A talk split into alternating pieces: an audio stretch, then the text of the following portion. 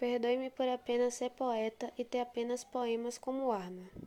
Ainda que ninguém me diga, sei que é muito pouco, quase nada. O sangue que pulsa na veia tinha que estar nos olhos. O mundo gosta das pessoas neutras, mas só respeita as que têm atitude. Se não posso mudar o mundo, deveria mudar a mim mesmo. Acho que é isso que vou fazer agora, antes que seja tarde. Esse foi um trecho do texto em prosa intitulado Antes que seja tarde, retirado do livro Flores de Alvenaria, escrito por Sérgio Vaz. Considerado poeta da periferia, além de escritor, Sérgio Vaz é idealizador e criador da Cooperifa, Cooperativa Cultural da Periferia, um movimento cultural transformador iniciado no Bar do Zé Batidão, localizado no Taboão da Serra, São Paulo. O projeto também promove o encontro de leitores e escritores, além de divulgar poesia nas escolas. Improvisa uma sala de cinema na laje do bar e abre espaço para a produção cinematográfica alternativa das quebradas. Um projeto de sucesso que influenciou e deu origem a quase 50 saraus, além da publicação independente de mais de 100 livros.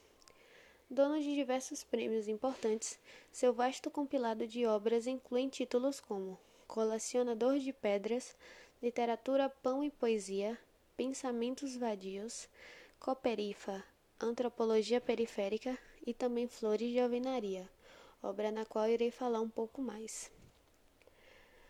Com a apresentação do cantor e compositor Chico César, a obra traz diálogos, relembra a situação da periferia em outras épocas e conta com poemas que costumam ser declarados e declamados na Cooperifa.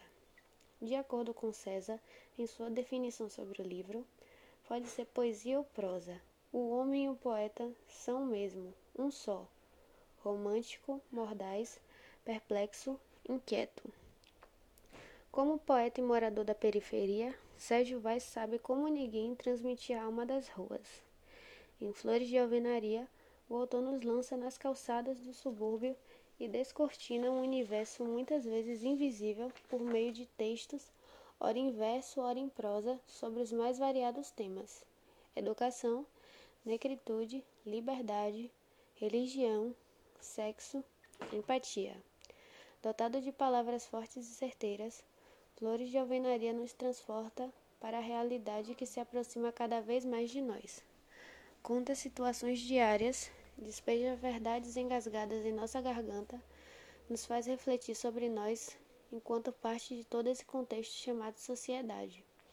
O próprio título nos remete à beleza em meio à luta, o sorriso frente à dor e as flores emaranhadas nas alvenarias que nascem sorrateiramente, embelezando e trazendo um novo tom ao que parece meramente cotidiano.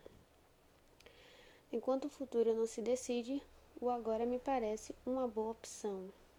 Quer saber mesmo o que era bom naquele tempo? É que a gente era criança e quando se é criança, aquele tempo era bom em qualquer lugar. Quando digo isso, não estou falando para apagar o passado ou escrever o futuro. Estou pedindo para viver o presente. A melhor época é aquela que se vive intensamente. A primeira frase é uma de suas passagens no livro, enquanto o segundo faz parte do texto intitulado Naquele Tempo Era Bom. Ambos fazem um paralelo entre o passado, presente e futuro.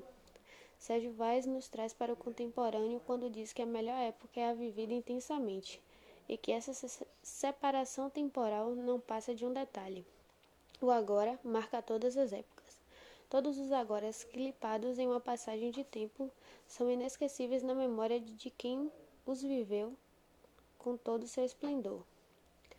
A vivência periférica contada por quem tem propriedade no assunto nos faz entender que, por mais que não seja fácil, ainda é possível ter esperança. Sérgio Vaz, morador do Taboão da Serra, nos conta como ninguém cometeu uma vida cercada de batalhas, preconceitos e direitos negados. Ferrez denomina como literatura periférica esse compilado de relatos, memórias e histórias que as ruas e vielas contam todos os dias. Flores de Alvenaria é um livro necessário para ser lido quantas vezes for possível. Nele as reflexões sobre a vida são contínuas. Desistir dela não é opção, e sonhar é essencial, pois, como diz o próprio poeta Vaz em uma de suas passagens, os sonhos só acontecem quando você acorda.